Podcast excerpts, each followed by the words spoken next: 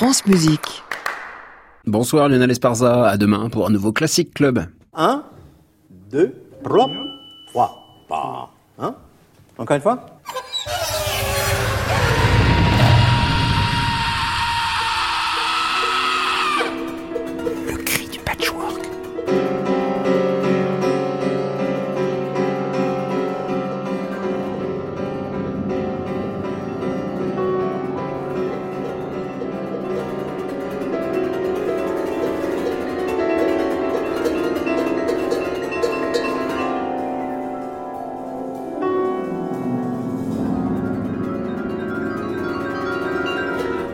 Chers écoutants, bienvenue dans le Cri du Patchwork, une émission transgenre.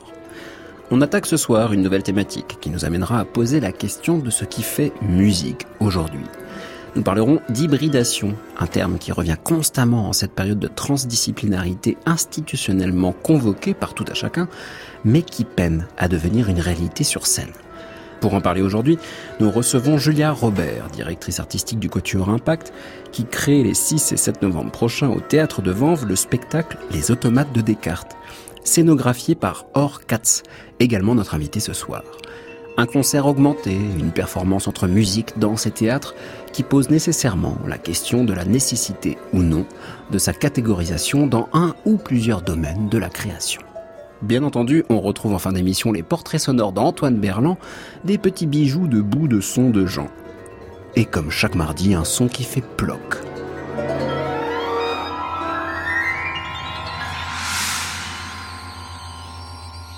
Le cri du patchwork, thème numéro 40, épisode numéro 1, séquence numéro 1. Eh, qu'est-ce que vous avez fait encore? Pas étouffé. Eh oui. Le son de la semaine. Manchmal schreibt ein Komponist vor, Collegno zu spielen.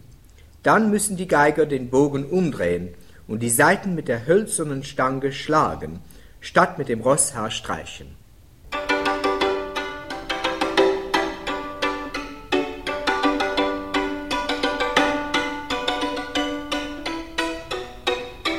Le col Legno, comme vient de nous l'expliquer en allemand Yehudi Menuhin dans un disque de la firme EMI destiné aux enfants, présentant les instruments de l'orchestre. Et ce son de col legno, c'est-à-dire en italien produit avec le bois de l'archet plutôt qu'avec le crin, crée certes un son de percussion, mais surtout des tout petits sons microscopiques qui accompagnent chaque impact comme si le col legno était en soi un son hybride, regroupant une hauteur de note, celle de la corde frappée, l'impact de l'archet qui fait ploc, et ce troisième petit son qui fait ti.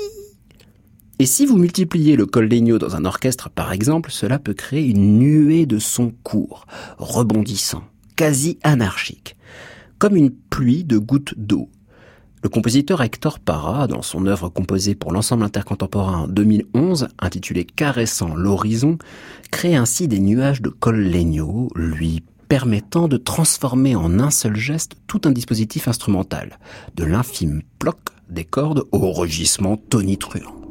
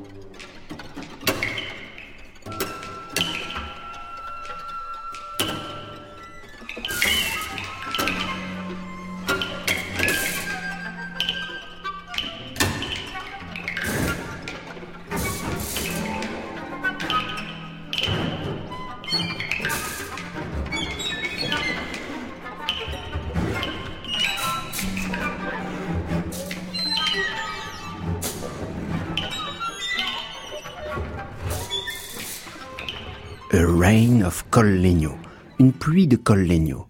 Le violoniste et performeur japonais Osho Mitani consacre ainsi dans son album Perfect Fifth Interval, sorti cette année, tout un morceau à cette nuée de blocs.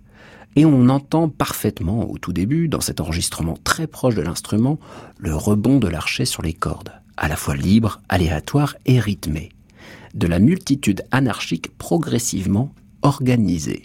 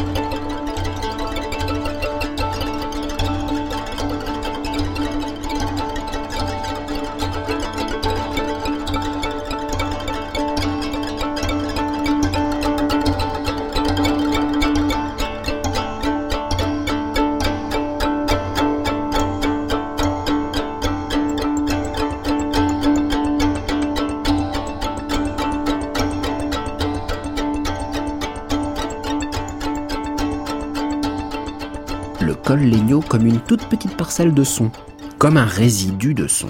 Jörg Widmann, dans ses Freie Stücke, crée une tension sur les trois premiers mouvements de l'œuvre. Comme le dit le compositeur, on retient sa respiration et tout d'un coup, tac C'est la quatrième pièce, où tout s'accélère, avec des jeux soufflés des flûtes, des guirlandes de clarinettes basses, des bribes de notes, qui laissent la place à une musique de gestes, dans un délitement squelettique, opéré par l'explosion de col des cordes frottées. Et l'effet est saisissant.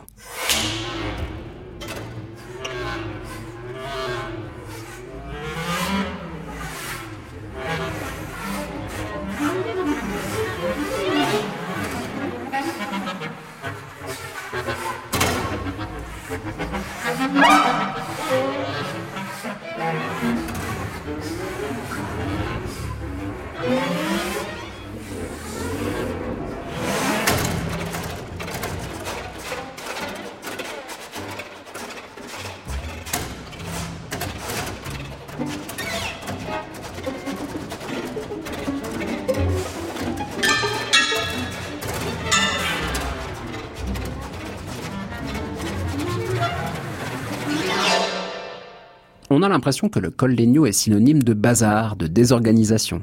Eh bien, tout simplement à cause de ce fameux rebond de l'archer sur les cordes quasi incontrôlable quand on joue fort.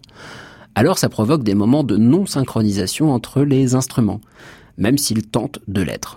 Comme dans ce passage de Perception, œuvre phare de Sofia Goubeidulina, composée en 1983 pour soprano, baryton et sept instruments à cordes. Une partie du septet fait des accords de col Legno en arrière-plan. Mais malgré la précision des musiciens, on entend toujours un fla, diraient les batteurs et autres percussions. Un truc qui fait comme ça, fa. Et c'est peut-être pour ça que c'est beau.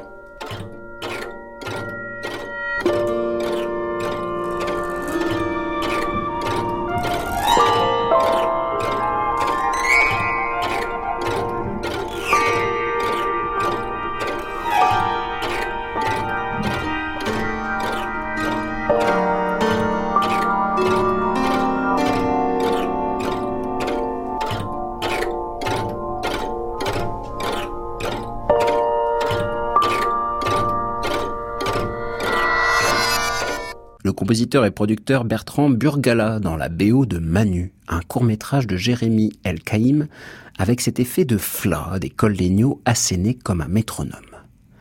À entendre ces accords en colléniaux, on a presque l'impression d'entendre une marche militaire. Et c'est vrai que le colléniaux a été fréquemment utilisé pour imiter une armée en marche, comme dans Les planètes de Gustav Holst, lorsqu'il décrit le côté militaire de Mars ou bien dès 1673 avec la Battaglia à 10 de Heinrich Ignaz Franz Bieber, où l'utilisation soudaine et furtive de Collegno donne l'illusion d'une marche à grand renfort de tambours et d'armures rutilantes. Enfin, c'est ce que je vois, moi.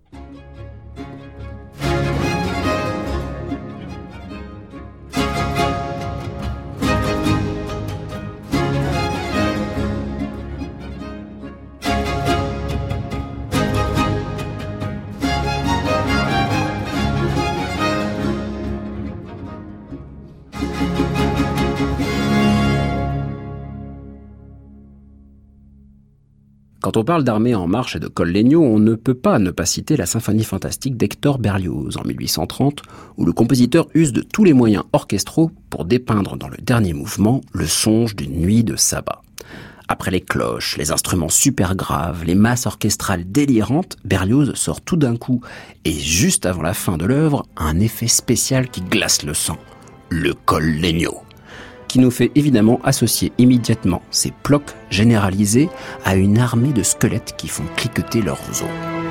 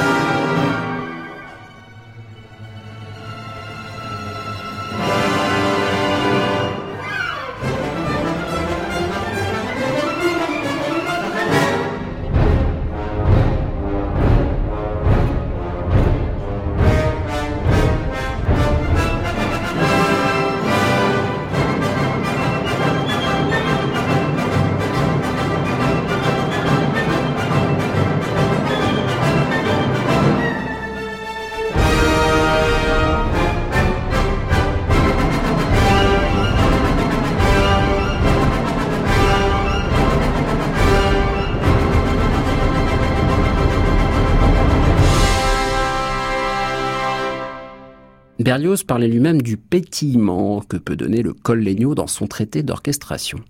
Alors, il est vrai que dans certaines versions, ça pétille plus que dans d'autres, qui ont du mal à suivre le rythme effréné des chefs en plein délire. En tout cas, depuis cette symphonie fantastique, le Collegno est associé au cliquetis du squelette, à une armée des morts, à une danse macabre. En voici deux exemples, aux antipodes, quoique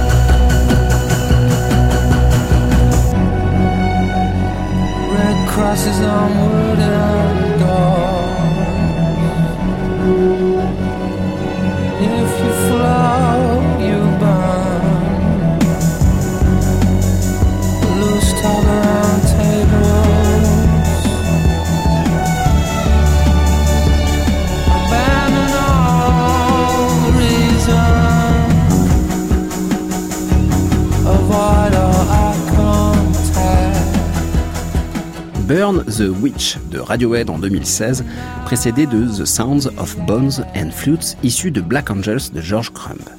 Alors si la référence à Berlioz est évidente pour Crumb, l'a-t-on entendu dans Radiohead? Dans l'effet voulu par Radiohead, on entend une sorte de mélange de pizzicati et de collegno totalement batuto. Ah oui, car il y a deux collegno. Batuto, lorsqu'il est frappé sur les cordes, comme dans tous les exemples entendus jusqu'ici, et le collegno trato, lorsque le bois de l'archet est frotté sur les cordes. Et ça ne produit pas du tout le même résultat. Vous voulez entendre les deux?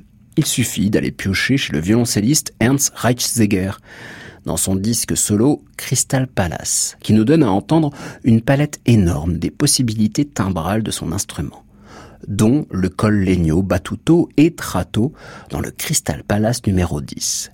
Petit voyage dans le violoncelle.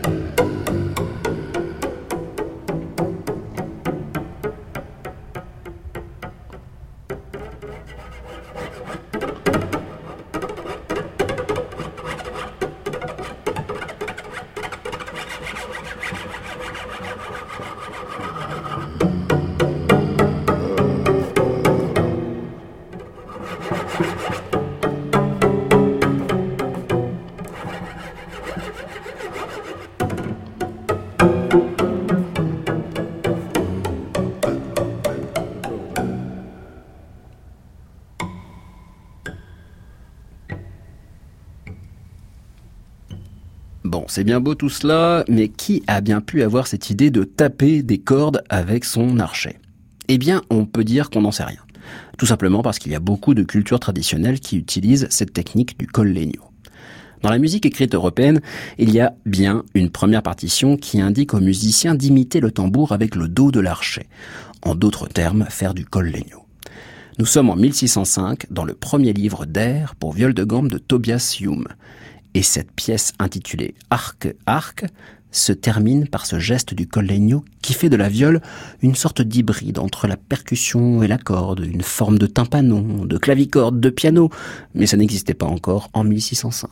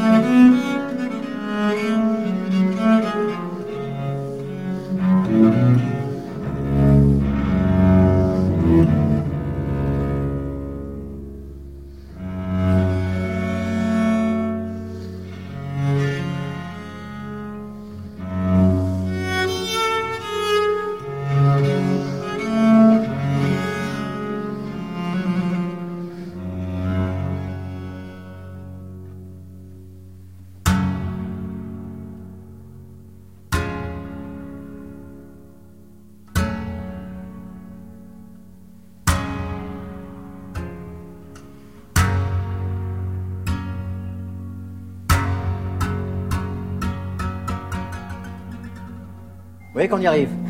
Hein C'est pas compliqué quand même.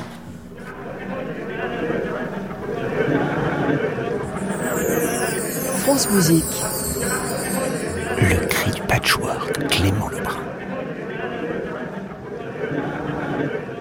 Julia Robert, bonsoir. Bonsoir. Orcats, bonsoir. Bonsoir. Julia Robert, vous êtes musicienne et directrice artistique du Quatuor Impact et Orcats, vous êtes metteur en scène et artiste visuel. Et toutes les deux, là, vous êtes en préparation d'un spectacle qui va être créé le 6 et 7 novembre prochain au théâtre de Vanves, Les Automates de Descartes, avec le Quatuor Impact. Et c'est un peu ça.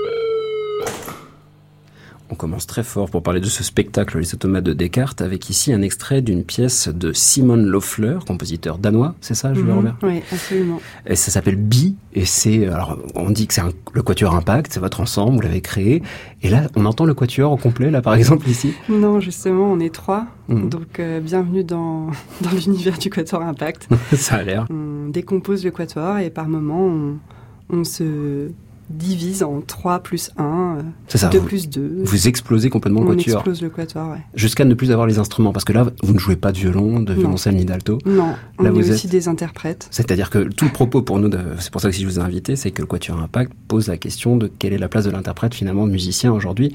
Là, vous êtes en train de jouer dans cet extrait-là du néon avec des pédales. On entend Oui. les pédales. Alors, est-ce que le son des pédales, alors le néon, on comprend que Oui. c'est en fait des saturations qui sont créées par des boucles sans doute, des larcènes, Ouais. mais on entend aussi les pédales qui. Oui. Est-ce que ça fait partie de la partition en Absolument. l'occurrence? Ouais, ouais. Alors après, euh, il y a aussi un jeu euh, sur euh, le son. Donc, effectivement, c'est un travail qu'on a dû faire avec Simone Lefleur. Qu'est-ce qu'on doit entendre, qu'est-ce qu'on ne doit pas entendre, qu'est-ce qui est visible, qu'est-ce qui ne l'est pas? Et moi, ce que je trouve génial dans cette pièce, c'est que on est en contact physique, puisqu'il y a un contact avec la peau et donc avec les néons, qui crée du buzz. Ah, c'est votre corps qui est Donc, conducteur. notre- Exactement. Et c'est pour ça que cette pièce fait partie du programme. Parce qu'elle est en lien entre l'homme et la machine. Parce que c'est le propos de ces automates de Descartes, l'homme, la machine, l'interprète humain qui deviendrait machine, machine interprète. Orcats, vous êtes metteur en scène de ce projet, scénographe également, l'univers développé autour. Alors quand on a des pièces comme celle-ci, où on a vraiment une posture corporelle liée à une installation, c'est du pain béni pour une metteur en scène. C'était merveilleux d'être face à ce programme que propose donc Julia et d'avoir euh, qui a rassemblé ses heures autour de la mécanique du geste et qui du coup euh, ouvrait la possibilité de glisser les, musiciennes dans les peaux de, de créatures un peu incertaines qui sont donc euh, dans une ambiguïté constante entre le l'humain, la marionnette, l'automate ou un humain désincarné aussi parce qu'on interroge aussi la façon dont on est chacun en prise aujourd'hui avec des dispositifs euh, numériques et technologiques qui sont dans nos vies euh, quotidiennes et où du coup on a un rapport aux autres qui se transforme. Et donc ce qui nous intéressait dans ce- cette question du quatuor, c'était de reconsidérer cette entité qui normalement fait corps et parle euh, d'une seule voix en essayant de créer des individualités un peu perdues comme ça qui terminent dans une sorte d'errance par rapport à Bah, l'histoire du quatuor, quelque part. C'est-à-dire C'est que ça. on part de ce, ouais, on part de ce quatuor, ces quatre musiciens Oui. qui, euh, c'était, qui est-ce qui dit ça? C'est Goethe qui parle de ces quatre musiciens qui discutent en bonne intelligence. Et c'est vraiment l'idée de ce quatuor, la petite intimité. Et Mm. puis finalement, vous arrivez à le déconstruire de telle manière à faire des personnages. Alors, on va voir justement si on parle de personnages d'histoire dans votre spectacle, Les Automates de Descartes. Je propose d'écouter peut-être un extrait de quatuor à cordes, puisque vous jouez aussi des pièces de quatuor à cordes, pas que du néon, faut bien le préciser. On a commencé avec cette pièce qui est un petit peu pour rentrer dans le discours. C'est une pièce d'Alexandros Marqueas, s'appelle Obsession. On va écouter deux mouvements, Faux départ et Idée fixe, et je crois que les deux titres se comprennent très bien à l'écoute de la pièce.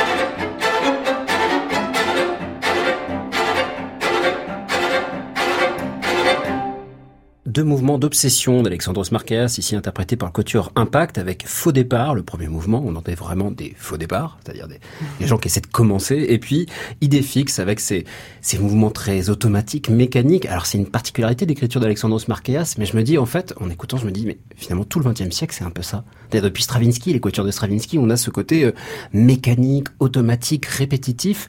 Est-ce que pour vous, euh, Julia Robert, d'avoir choisi ce répertoire par exemple d'Alexandros Marqueas, c'est pour montrer que finalement la partition quand on l'interprète, on peut finir par devenir des formes de robots en l'interprétant de manière sèche? Ah oui, ouais, complètement. Le titre en dit long, euh, il y a vraiment cette euh, obsession, ce rythme obsessionnel qui se répète euh, et qui est très angoissant, je trouve. Mm. Et en même temps, on retrouve aussi une touche d'humour.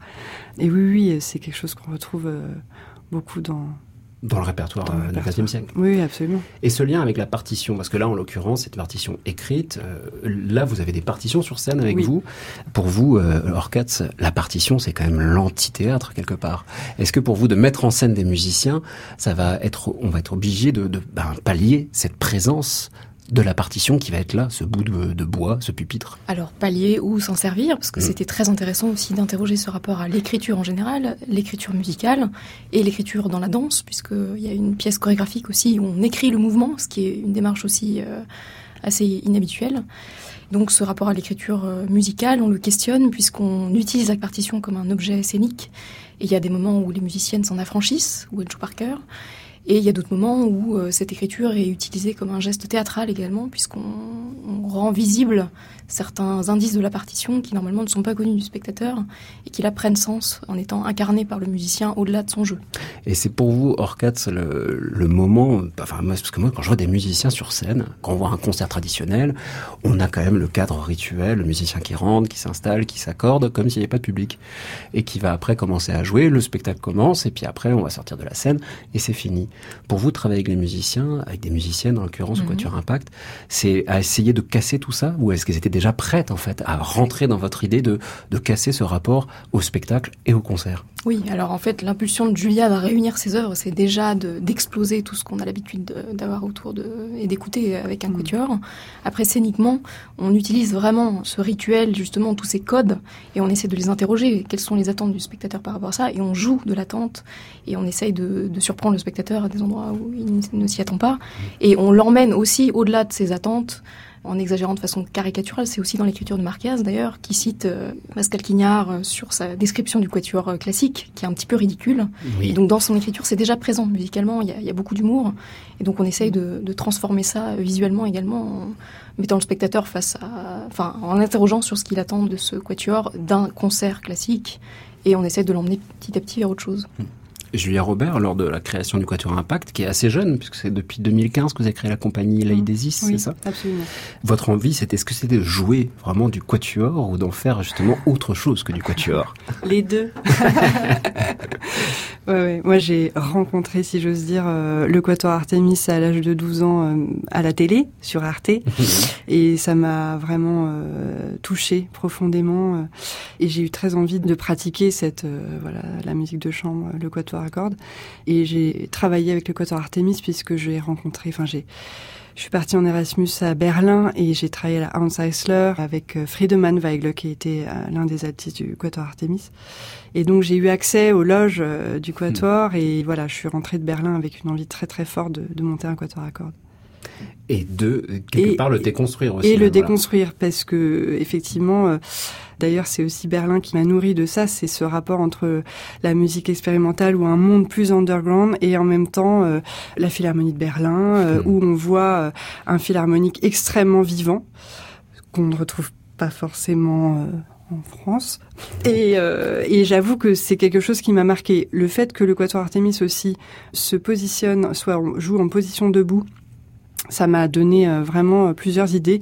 Et après, euh, c'est vraiment les rencontres à Darmstadt et avec différents compositeurs où j'ai eu envie d'exploser vraiment cette dimension du quatuor classique qui peut parfois être un petit peu ennuyeux. Disons-le carrément, il n'y a pas de souci. en tout cas, c'est par rapport à ce cadre, parce que c'est évidemment par rapport à la thématique de, de l'émission, l'hybridation, là vraiment dans une hybridation entre ce que l'on voit, ce que l'on entend, avec cette manière de faire de l'illusion euh, sonore, et puis surtout de vous voir tout d'un coup quitter les instruments. On l'a entendu avec Mhm. les néons, là on va écouter avec un court extrait d'une danse. Donc on parlait noté, on va voir comment ça s'est passé. Moi aussi, un extrait sonore de cette danse. The whole routine is shown below. One, two, three, dashes. Player one. One, two, three, four, five, six, seven, eight, nine, ten, eleven, twelve, thirteen, fourteen, fifteen, sixteen, seventeen, eighteen, 19, 20, 21, 22, 23, 24, 25, 26, 27, 28, 29. C'est un court extrait euh, d'une danse. Alors c'est Louise Hakim, Lying Lots, c'est le nom de cette pièce-là qui a été créée pour l'occasion, pour les automates de Descartes, votre spectacle. Et ici, on vous entend compter, on vous entend marcher, gesticuler. Ce n'est pas une pièce sonore. Bah si, qu'est-ce que c'est? Est-ce que c'est une danse, une pièce sonore, ou est-ce qu'on est vraiment dans cette hybridation que vous cherchez? Orcats Eh ben justement, oui, donc Louise s'est vraiment appuyée sur les œuvres musicales pour euh, créer cette danse à la demande de Julia, qui l'a donc euh, invitée sur ce projet pour faire une création. Et donc elle est partie des notes des compositeurs pour nourrir le, le chant sonore qui sert euh, à la création du mouvement. Donc ce qu'on entend en fait, c'est les indications de Simone Lefleur sur sa pièce.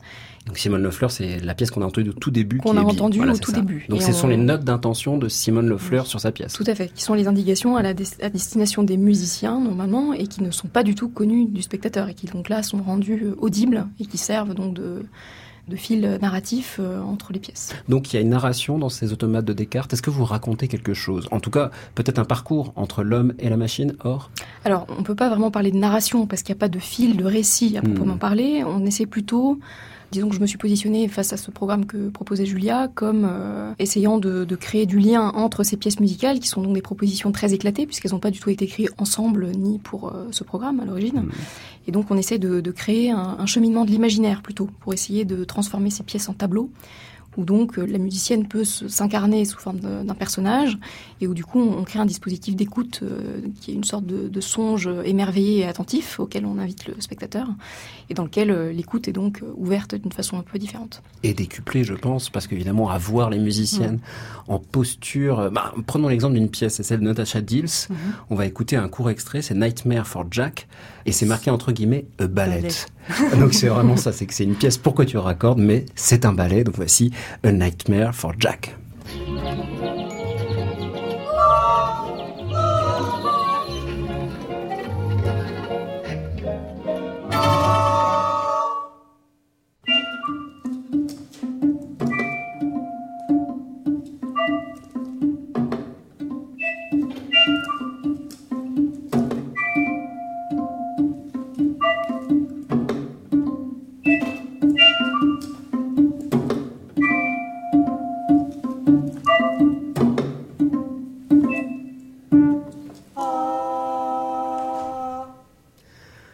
Extraits très courts, parce que là, ce sont des enregistrements de travail hein, pour le Quatuor Impact, parce que êtes toujours en création pour la création qui a lieu la semaine prochaine, c'est-à-dire le 6 et 7 novembre prochain. C'est donc des extraits de Natasha Dills, Nightmare for Jack et A Ballet. Donc c'est c'est un- une sorte de ballet pour un quatuor. Là, en l'occurrence, moi j'ai vu un petit bout de la partition, il y a des indications de gestes qui sont notés dessus, un peu comme pourrait le faire Francesco Filidei, c'est-à-dire dire quel geste doit faire l'interprète. Pour vous, en tant que musicienne dans Quatuor Impact, Julia Robert, c'est une donnée musicale quand vous le lisez, puisque c'est sur la partition, ou c'est déjà une donnée de théâtre Encore une fois, je, je vais répondre les deux. Allons-y, hein. Je, je dirais, je dirais euh, de théâtre, je sais pas, mais en tout cas de chorégraphie, enfin de travail sur le corps. Et donc c'est vraiment ce qui nous intéresse en fait dans ce spectacle. Et oui, qu'est-ce qu'on incarne derrière? Et là, ce on est clairement des marionnettes. C'est un ballet de marionnettes. Et donc euh, sur la partition, effectivement, on voit carrément des petites têtes qui vont s'incliner. Voilà. de droite à gauche. On a le garde à vous. Et donc ça, c'est vraiment la caricature pour moi du, du quatuor. hein. Donc on est Le- aussi le, dans ouais, l'humour. le violon sur le genou, ou bien Exactement, l'archet bien tenu dans la main à droite. Il y a de la voix où tout d'un coup on se tourne vers euh, le public. Ça c'est nouveau parce que euh, on l'a travaillé avec Natacha euh, qui est venue et qui nous a dit là tournez-vous carrément et chantez pour le public. Oui, ça, et ça fait un effet vraiment très surprenant. Mais Mm. on va pas tout dévoiler. Bah non, non, non, on va pas tous payer. Mais par contre, sur le travail avec les compositeurs, parce que là, vous avez travaillé avec les compositeurs majoritairement, est-ce qu'on voit que les compositeurs ont envie de ça? De- C'est-à-dire que les interprètes s'approprient leur musique de telle manière à ce qu'en faire autre chose que du concert? Ah complètement. Alors après, bon, je veux pas Mm. nous envoyer des fleurs, mais je crois que c'est vraiment quelque chose qui leur donne envie et qui justement, euh, pour continuer euh, à parler de Natasha Diss, on a eu vraiment cette idée aussi de de euh, changer de dispositif scénique et donc on lui a fait plusieurs propositions. C'est-à-dire que on est parti de la version donc du Jack Quartet puisqu'elle l'a écrit pour eux et on s'est dit pourquoi pas se mettre en diagonale. Donc c'est peut-être une version qu'on fera plus tard. Alors sur cette posture du quatuor, il y a des pièces aussi dans lesquelles, enfin, il y a des compositeurs qui ont l'habitude de mettre en danger un peu les interprètes. C'est le cas de Simon Steen Anderson qui Mm. fait beaucoup de- d'expérimentation. Là, ça s'appelle Study for String Instrument Number One. Et vous êtes allé plus loin que la partition. Pour vous, Orcats, de voir ces quatuors, ce quatuor en train de jouer, euh, ces archers en mouvement. Est-ce que vous étiez dans, dans le projet dès le départ à essayer d'imaginer chaque situation, ou bien vous êtes arrivé au fur et à mesure quand les pièces étaient travaillées pour pouvoir imaginer comment chaque pièce pouvait être incarnée? Ça s'est fait progressivement parce qu'il y a eu des questions d'ordre entre les pièces aussi, que Julia s'était posé des, la réunion des œuvres euh, entre elles. Et donc petit à petit, oui, on a essayé de penser la scène comme un, un grand plateau de jeu, vraiment théâtral pour le coup, et d'essayer de, dispatcher ces personnages et d'essayer de, raconter des choses entre les pièces. Donc, mais c'est sûr que chaque compositeur de ce programme a vraiment une vision déjà euh, assez visuelle de, ce qu'il attend, et donc on a, on a aménagé, on été en dialogue avec eux, effectivement, Alessandro Pagani est également venu euh, travailler avec nous.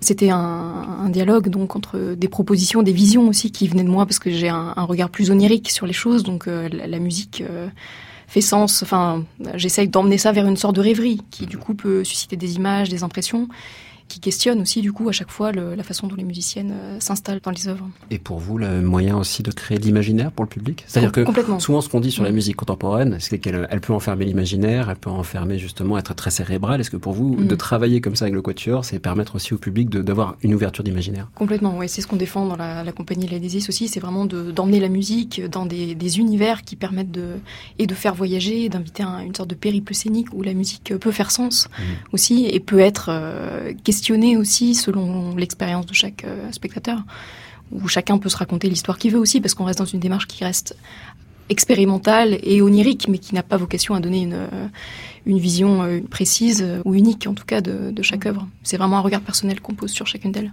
Julia Pour ce dit, euh, là en l'occurrence, De Simon euh, Steen de Anderson. Simon Steen Anderson, c'est sa vision euh, de nous positionner en, en post-opposition de, de Dalton, C'est-à-dire du plus petit au plus grand du plus ouais. petit au plus grand, euh, plutôt avant-scène. Ouais. Ce que je trouve intéressant aussi d'aller à la rencontre du public et c'est d'ailleurs, on parlait de la partition tout à l'heure, mais c'est quelque chose que je questionne complètement dans ce spectacle. Aussi pourquoi on a toujours des partitions, cet automatisme d'une part et d'autre part, est-ce qu'on n'est pas manipulé par la partition et, et carrément euh, confronté à une espèce de euh, de la jouer. Avec Simon, c'est vraiment une autre question qui se pose parce que Simon, Oui. il a souvent l'habitude de laisser euh, pas une part d'improvisation, mais une part d'un un espace entre la partition et l'interprétation scénique. Oui, et justement, euh, elle est vraiment très graphique en fait cette partition, et d'ailleurs elle se lit sur deux lignes, Mhm. et on a vraiment la décomposition des, enfin, ça se décortique vraiment en geste de la main gauche et geste de la main droite. Et du coup, c'est vraiment très graphique, et, et- et c'est là où on a eu l'idée de mettre des fils lumineux sur les archets, mais je dévoile tout encore. Bah ouais, non, il faudra pas plus dire plus. On va s'arrêter là pour, pour en dire plus. En tout cas, c'est pour tout simplement dire que vous accaparez chaque pièce pour en Mm. faire un- une sorte de nouvel On va écouter Oui. un tout petit extrait de cette Ouais. Study for String Instrument Number One.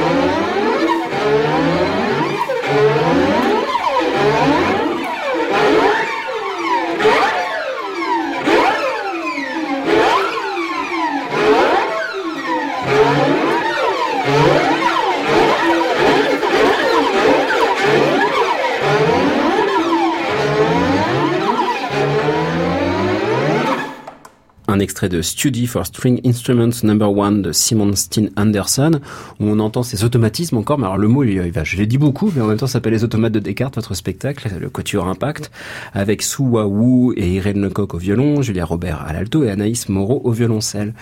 On a fait un petit parcours, on veut pas tout dévoiler, il y a encore d'autres choses, on, on est vraiment que sur des tout petits, des brèves de vos répétitions. On peut se demander, est-ce que vous cherchez à, à recréer finalement le- l'émulation qu'il y avait autour du théâtre musical dans les années 70 Ou bien est-ce qu'on peut se dire que c'est de la performance? Est-ce que vous donnez un nom à un format que vous créez en ce moment, Orcats et Julia Robert? Est-ce qu'il y a un nom pour ça? On en cherche un. en D'accord, fait. D'accord. On en cherche un parce que c'est très difficile de se positionner entre ces différentes scènes où il y a Mm. donc des attentes euh, très fortes du côté du théâtre, de la danse, de la musique évidemment, puisque c'est quand même l'intention première de ce projet, de mettre en valeur la musique. Et donc c'est des questions constantes au sein de l'équipe de savoir comment chacun se positionne dans ces différents arts, sur scène, ensemble, pour essayer de magnifier la musique et de l'emmener vers d'autres euh, territoires, tout en étant en dialogue avec des structures qui ont évidemment euh, des, des cases souvent très précises Oui, il est difficile de sortir ou de, de proposer une hybridation qui n'est ni l'un ni l'autre, enfin qui est les deux, mais du coup qui interroge euh, un peu trop peut-être. euh, voilà. Donc c'est- 20% on- on a- théâtre, euh, 40% danse. Alors on a la chance ouais. d'être euh, soutenu par Arcadie qui je trouve se positionne euh, très très bien et qui devrait être absolument soutenu. Je suis très très choquée de ce qui se passe en ce moment, mais je n'en dirai pas plus. En tout cas, on est soutenu par Arcadie opéra, danse et art numérique. Ah, je crois qu'on- les et je trois, crois qu'on est les premiers. Donc ça c'est extraordinaire parce que ça C'est-à-dire qu'ils ont que- reconnu que vous étiez sur les trois Oui, programmes. et justement, il se questionne et, et Arnaud Koselev, euh, aujourd'hui, euh, est représentant de la pluridisciplinarité. Alors c'est vrai qu'on parle souvent de pluridisciplinarité, on nous demande d'être transdisciplinaire, de faire Mm. des spectacles, mais euh, comme vous le disiez, est-ce que les scènes sont prêtes aujourd'hui à faire ça? Est-ce que Mm. l'initiative du Quatuor Impact, vous l'avez rencontrée dans d'autres ensembles que vous avez pu, avec qui vous avez pu Oui. travailler? Bah, justement, on s'est rencontrés euh, au sein du collectif Warning avec euh, Or, Mhm. donc, enfin c'est là euh, où est partie notre euh, collaboration. Et euh, oui, bien sûr, euh, le collectif Warning défend cette idée que euh, le musicien euh, est un interprète et aussi un une sorte de compositeur en temps réel, je ne sais pas, mais on est tous euh, plus ou moins passés par la classe d'improvisation d'Alessandro Marques et de Vincent Liquang ou, ou d'autres euh, avec euh, Alain Savouret. Alvis Sinivia, qui était donc le directeur artistique du collectif, a fait, enfin, était comédien et a fait tout un travail sur le corps. Il sera d'ailleurs en première partie à Panopée à 19h30 euh, les 6 et 7 novembre, où vous pouvez le retrouver dans son spectacle El Cilia. voilà, qui questionne aussi la place du corps et et d'instruments. Donc c'est vraiment euh, au sein du collectif que moi j'ai vraiment euh, eu la chance de pouvoir euh, travailler avec des scénographes, euh, des metteurs en scène. euh, la question de la lumière. Mhm. Je veux dire, aujourd'hui, un concert sans lumière, pour moi, c'est impossible. C'est impensable. Impensable. Or, Sauf Pour- s'il est dans le noir. c'est une manière Oui, de faire de la médiation de la musique, ouais. Voilà.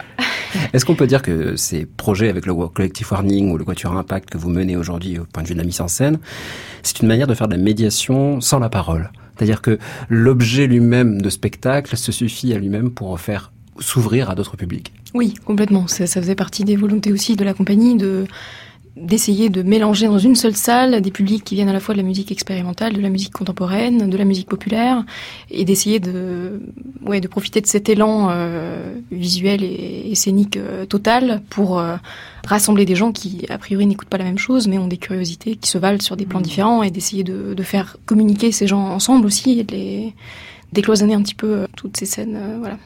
Décloisonné avec donc les automates de Descartes, un spectacle du Quatuor Impact qui sera en création les 6 et 7 novembre prochains au théâtre de Vanves avec une création, euh, parce que là les pièces que vous jouez ce sont des pièces qui ont déjà été créées auparavant et que vous reprenez, mais là il y aura une création d'Alessandro Perini, les automates de Descartes, il l'a appelé comme ça. Mm.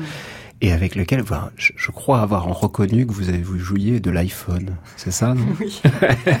Alors je vous propose d'écouter parce qu'on va pas en dire plus. Une pièce pour Quatuor et iPhone.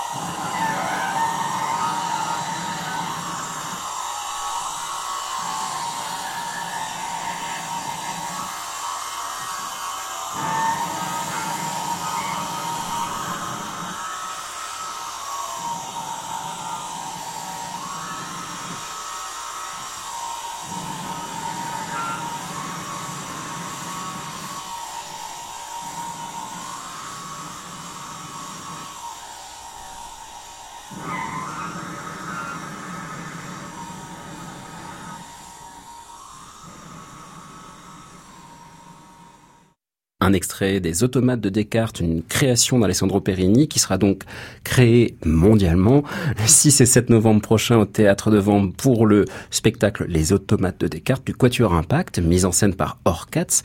Merci beaucoup Julia d'être venue pour euh, la direction artistique de cet ensemble et cette initiative et Orcats pour la mise en scène. Donc ce spectacle est chorégraphié par Louise Hakim, mise en lumière par Baptiste Jox et au son Mathilde Jonat, les musiciennes de Quatuor Impact, il faut citer parce que musicienne hors pair Suwa Wu, Irène Lecoq au violon, Julia Robert à l'alto et Anaïs Moreau au violoncelle. Toutes les infos c'est quatuorimpact.com, c'est la compagnie Leidesis.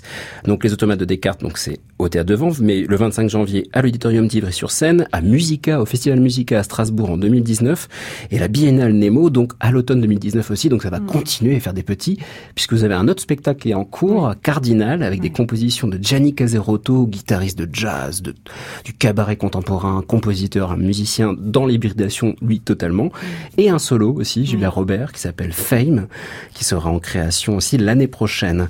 Euh, le 1er décembre, on peut vous entendre dans une table ronde avec Stéphane Roth, qui va, nouveau directeur de Musica, qui va modérer cette table ronde. Ce sera au Nouveau Théâtre de Montreuil et ce sera sur le sujet le théâtre dans la musique, qui est pile dans notre sujet du jour. Orcats, vous êtes aussi en création progressive d'un projet qui s'appelle Le Rêve d'Etna, avec le compositeur Vincent Vavelet. Et tout ça, c'est sur votre site orcats.eu. Merci beaucoup et à très bientôt, j'espère. Au revoir. Merci. Et bonsoir, Antoine Berland. Portrait sonore, Antoine Berland. Euh, faites un son aigu. Que pensez-vous de la musique? Musique, c'est ma vie. Bonjour. Dites bonjour. Portrait sonore numéro 56. Je suis en manque d'imagination. Sainte-Marguerite sur Duclair, mai 2016. Euh, à petite dose Rarement. Non. Ouais Un son grave, ça va être euh, ça. Euh, ça c'est bruyant. oui. Euh, oui. Ouah. Oh. Grave. Oh. Oh. Oh. Mmh. Je suis en manque d'imagination là. Euh, ça. Rien de particulier, pas plus que les autres. Le B, aimez-vous le Neuchâtel? Oui, j'adore tous les fromages, y compris le Neuchâtel. Oh, simple, pourquoi pas? Bon, j'aurais pu mieux faire. Ah bah j'avais dit euh, des Stonehenge Ouais, allez ça, ça peut se faire. Sinon, il y a quoi euh, Qu'est-ce que je peux chanter? euh, euh, bah, pourquoi pas euh, Qu'est-ce que euh, qu'est-ce que je pourrais vous raconter Do ré mi fa sol la si. Ah, oh la vache, j'ai du mal à me concentrer. Bon alors, je reviens sur la question. C'était Angie des Rolling Stones. Angie. ANG. Par exemple. Euh, ANG. Voilà, voilà. Et puis la suite. Voilà. Fin de notre premier épisode du Cri du Patchwork sur l'hybridation. Le Cri du Patchwork, c'est Perrine Mingui aux commandes et à la réalisation. Valentin Carpentier à la préparation et à la recherche de son et aujourd'hui à la technique, Philippe Mercher. La semaine prochaine, nouvelle rencontre avec un adepte de l'hybridation, Lambert Dousson, philosophe, qui viendra nous parler de l'hybridation stylistique entre musique contemporaine, pop et métal ou comment notre modernité européenne a du mal à ne pas hiérarchiser et cataloguer les esthétiques. Pour rester connecté avec le cri du patchwork et la musique de création sous toutes ses formes, rendez-vous sur francemusique.fr. Demain soir, vous retrouverez le portrait contemporain d'Arnaud Merlin, mais entre-temps, jetez un tympan dans les podcasts du cri du patchwork et des portraits sonores d'Antoine Berland. Chers écoutants.